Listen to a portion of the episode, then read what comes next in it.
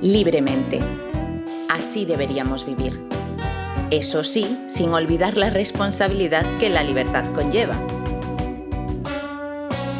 Bienvenida al podcast para emprendedoras donde emprender, aprender, decir la verdad y cometer errores se hace libremente.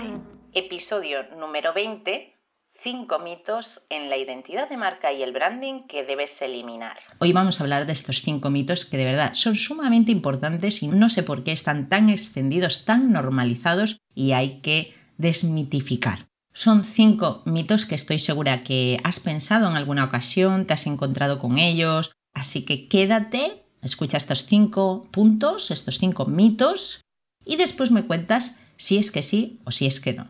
El primero de todos es que el branding es un logo y una paleta de colores. Si has escuchado el episodio anterior, el número 19, estoy segura de que este mito ya lo has eliminado, ya está aniquilado. Porque como explico en el episodio anterior, el branding y la identidad visual de la marca no son lo mismo para nada. Y además, aquí quiero aclarar que es que un logo y una paleta de colores no es tampoco una identidad visual cualquier elemento, cualquier parte de una identidad de marca, que la identidad visual es una de las partes de la identidad de marca, pero no es la identidad de marca al completo, cualquiera de estas partes nace de mucho más que un elemento y además debe estar compuesta por muchos más elementos que nacen de un concepto que nace del branding. Fíjate lo complejo que es. Puede parecer muy simple. Hoy en día parece que cualquiera puede hacerse un logotipo en Canva pero esto no es sostenible, no es coherente, y aquí hago alusión al primer episodio de, este programa de podcast, Coherencia Emprendiendo, pero es que no es coherente que tengamos un logotipo hecho rápido, mal y pronto en Canva sin tener ni idea de qué significa la tipografía que estamos usando, si tiene alguna conexión con nuestra marca, si los colores que estamos usando son realmente los adecuados. Todo merece un estudio previo, una parte profesional de implicación en el trabajo que estamos llevando a cabo, porque si queremos resultados, queremos ser memorables, queremos diferenciarnos y queremos todo eso, esto merece atención. Así que una identidad visual no solo se compone de un logotipo y una paleta de color. Tiene que haber más elementos y tienen que estar totalmente conectados. De esto hablaremos en otro episodio si queréis para hablar concretamente de lo que se compone una identidad visual. Pero branding es la gestión de la marca e implica muchísimas más cosas que una identidad visual. Te invito, para extender este punto, este mito número uno, revisar el episodio anterior. El mito número dos es identidad de marca no la necesita una marca personal. Y aquí es un mito que viene a raíz de que, bueno, una marca personal está representada por un rostro, una persona. Y entonces, pues no necesita identidad de marca. Bueno, muchas veces podemos pensar que no necesita directamente un logotipo, ¿no? Hablando así como desde un punto de vista no profesional de este ámbito. Una marca personal no necesita un logotipo. Bueno, para construir una marca personal es probable que no sea hiper imprescindible al inicio tener una identidad visual, pero con el tiempo te aseguro que ganas muchísimo, pero muchísimo, si tienes una identidad de marca definida en los medios de comunicación que requieran los distintos formatos dependiendo del tipo de identidad de marca que necesitas, visual, verbal, musical, lo que sea. Una marca personal sí necesita una identidad visual, verbal, musical, dependiendo de dónde esté comunicando. Si sigues este programa de podcast, puedes ver que yo tengo una intro con una base musical que es propia, no la he sacado de un banco de, música libre de derechos. Iván Mosquera, que lo puedes encontrar en ivanmosquera.es o en Instagram también arroba ivanmosquera.es, es el compositor que ha trabajado esta identidad musical para mí, para mi podcast en base a, muchas cosas. Todo tiene un porqué y un para qué dentro de esta construcción para que todo encaje y todo sea coherente y transmita lo que queramos que transmita nuestra marca. Fíjate la diferencia que hay cuando tú recibes un email de una persona que tiene una firma corporativa, aunque sea una marca personal, la diferencia es brutal. De hecho, yo he tenido una clienta que cuando hemos realizado su identidad de marca completa, la identidad visual y verbal, empezó a enviar emails con su nueva firma corporativa y varias personas le comentaban que dónde había creado esa firma tan chula que querían pues una firma así para verse más profesionales, para dar esa planta, ¿no? De decir, no es tanto esa visión profesional, sino esa coherencia de comunicación, ese trabajo, esos detalles en los que se fija la gente. Si se lo han dicho es porque les ha encantado y otra gente que pues que no se atrevió a lo mejor a comentarle nada, pero se habrá fijado también. Y esas cosas son las que te hacen memorable, que hacen percibir que detrás de tu marca hay una responsabilidad, un propósito, una implicación a medio largo plazo, que no es solo una idea, un proyecto que estás llevando a cabo porque sí, sino que hay mucho más detrás. Una marca personal siempre va a necesitar identidad de marca para que sea más memorable, para que capte nuestra atención, para diferenciarnos, que es tan importante. Aparte de trabajar nuestra marca personal, comunicamos en diferentes formatos y muchas veces no va a aparecer nuestro rostro, aparecerá nuestra voz y habrá espacio musical para tener esa oportunidad de personalizarlo más y mejor. Y esto, la identidad de la marca, lo que hace es reforzar el branding de la marca, o sea, la gestión de la marca, que significa que refuerza toda la parte tangible de nuestra marca personal, refuerza esa identidad como marca personal que tenemos. Así que eso de que la identidad de marca no la necesita una marca personal no es correcto, que es otro mito que podemos sumar a la lista. No es algo que tengas que hacer inmediatamente en cuanto estás empezando tu marca personal, porque sí que es algo que tienes que desarrollar en cuanto ya tienes solidificado tu modelo de negocio, tienes claro tu propósito, tus valores, etc. Pero sí que es algo que necesita una marca personal cuando está pensando trabajarse a medio largo plazo, o sea, cuando va en serio. El mito número 3 es que solo las empresas grandes necesitan identidad de marca o trabajo de branding. Esto es muy típico y muy sonado. ¿Y qué pasa si tú no quieres un gran equipo de trabajo y quieres gestionar un emprendimiento unipersonal en el que tú no quieras un gran equipo o simplemente trabajes de forma colaborativa con otras profesionales ¿Qué pasa? Que ya no tienes que trabajar toda esa imagen de marca, esa gestión de marca, toda esa filosofía de marca, esa comunicación, ¿ya no la tienes que trabajar? ¿De verdad?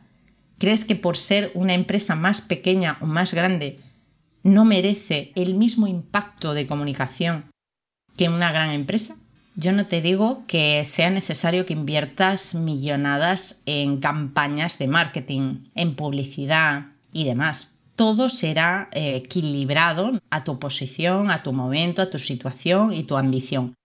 Pero aunque tú tengas una marca personal y un emprendimiento unipersonal, necesitas trabajar la identidad de la marca y el branding, por supuestísimo, porque tú vas a generar una comunidad, vas a crear una audiencia, vas a generar un mensaje que vas a transmitir y eso se va a transmitir en diferentes formatos, en diferentes medios, vas a querer generar un impacto y además vas a querer atraer a tu público, a tu cliente ideal.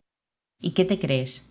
¿Que el branding y la identidad de marca no se crean específicamente también para esto?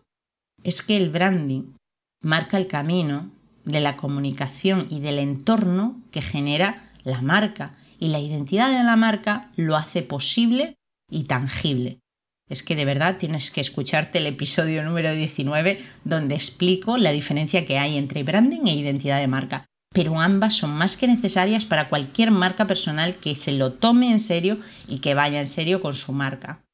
Uno de los errores que me suelo encontrar aquí es que porque eres una empresa pequeñita o una marca personal y tienes un negocio unipersonal, solo estás tú y demás, piensas que no debes invertir en esto, que no lo debes priorizar el branding y la identidad de la marca es una de las primeras partes en las que hay que invertir.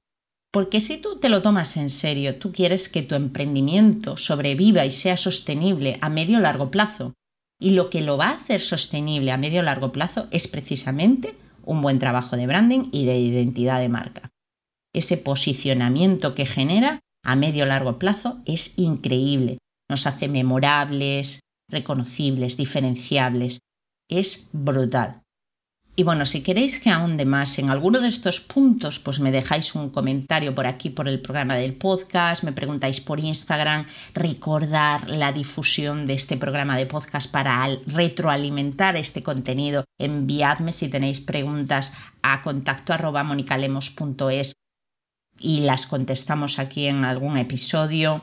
Eh, bueno, simplemente que le deis difusión si te gusta este contenido, si quieres que se divulgue más sobre este tema estaré muy agradecida de que lo hagas porque la verdad es que esto lleva mucho trabajo, aquí estamos en equipo haciendo que, lleguemos a tus oídos y vamos que era y yo produciendo estos episodios. Pasamos al mito número 4, ya estamos llegando al final. El mito número 4 es no vendo más por tener un logo. En esto tengo que decir que es cierto, que un logo así suelto, sin más, un logotipo hecho en Canva o algo así, no te hace vender más en sí mismo. Pero una identidad de marca, sí. Tener el branding trabajado con una identidad de marca completa definida, sí que te hace vender más. Y es más, no es que solamente te haga vender más, es que además te permite vender a más valor. ¿Por qué? Porque la experiencia con tu cliente, la experiencia del usuario, la experiencia de tu audiencia mejora estás aportando mejor experiencia, creas un entorno. Esto es como si tienes una cafetería o un restaurante y piensas que las sillas que elijas, la mesa, el decorado, la, la pintura de las paredes, las lámparas, no marcan la diferencia a la hora de que tus clientes quieran venir a cenar en tu restaurante o a comer a tu restaurante, que solo importa la comida que les vas a dar. Esto es mentira. Y creo que este ejemplo lo dice todo, ¿no? Necesitas crear todo ese entorno y un solo logotipo no te va a hacer vender más, pero un branding y una identidad de marca trabajada, sí. Esto creo que con el ejemplo que he puesto del restaurante queda más que claro. Sí que nos ayuda a vender más y además a fidelizar, a ser memorables, a estar en la mente del consumidor, de nuestra audiencia, porque sí es cierto que hay mucha competencia en el mercado, así como mercado en sí mismo. Realmente ya sabéis que yo no creo que exista la competencia, de hecho hay un capítulo, la competencia no existe, puedes buscarlo en el programa, pero sí que existe competencia de mercado, ¿no? Dentro del nicho existe una competencia a tener en cuenta. Esta identidad de marca, este branding nos ayuda a ser diferenciables dentro de todo este nicho de mercado y a transmitir todo eso que nos hace diferentes y que permita eso estar en la mente identificables para nuestro público objetivo. Esto vale en todos los sectores. Funciona igual en todos y cada uno de los sectores. Así que sí, se vende más teniendo una identidad de marca y un branding trabajado. No se vende más con un logo de Canva porque sí, con unas letras bonitas que estén en tendencia. Eso no. Y por último, este me encanta, y afecta al área profesional del diseño gráfico y de la construcción de marcas en el área visual. El mito número 5 dice, cualquiera puede hacer un logotipo. Oh my god, pues aquí tengo que decir que no. Y aquí voy a traer el concepto del minimalismo y también el concepto de lo simple. Muchas veces pensamos que simple es igual a fácil o que simple es igual a sencillo. No, no son las mismas cosas. Algo simple es algo que está simplificado. Algo minimalista es algo llevado a su mínima expresión. Pero para conseguir ese resultado final, antes hay que hacer un gran trabajo para que se consiga ese resultado efectivo, ese resultado final en el que tú dices, wow, esto me cuadra, esto es bonito, esto me encaja, esto me representa. Hay mucho trabajo detrás. Que no se vea no significa que no exista. Simple no es igual a fácil, que pensamos que cualquiera lo puede hacer. Y como vemos que hay muchas marcas con el logotipo a palo seco, ya pensamos A palo seco son las tipografías tipo Montserrat, Arial. Voy a deciros una marca para que lo tengáis en mente, como puede ser Apple. Tiene un isotipo y después tiene el logotipo, que es la palabra Apple con esa tipografía tipo helvética. Hay mucho detrás que lleva a elegir esa tipografía. Y si no tenemos esto presente, puede ser que dentro de una marca clásica y elegante, en vez de elegir una serif, que es una tipografía con más piquitos, que no es tan palo seco, líneas rectas o geométrica, sino que es más con piquitos, más clásica, elijamos una palo seco y entonces estemos cometiendo un error o viceversa. Y depende del sector, se tira más por unas tipografías que por otras y tiene que tener un porqué. No cualquiera puede hacer un logotipo.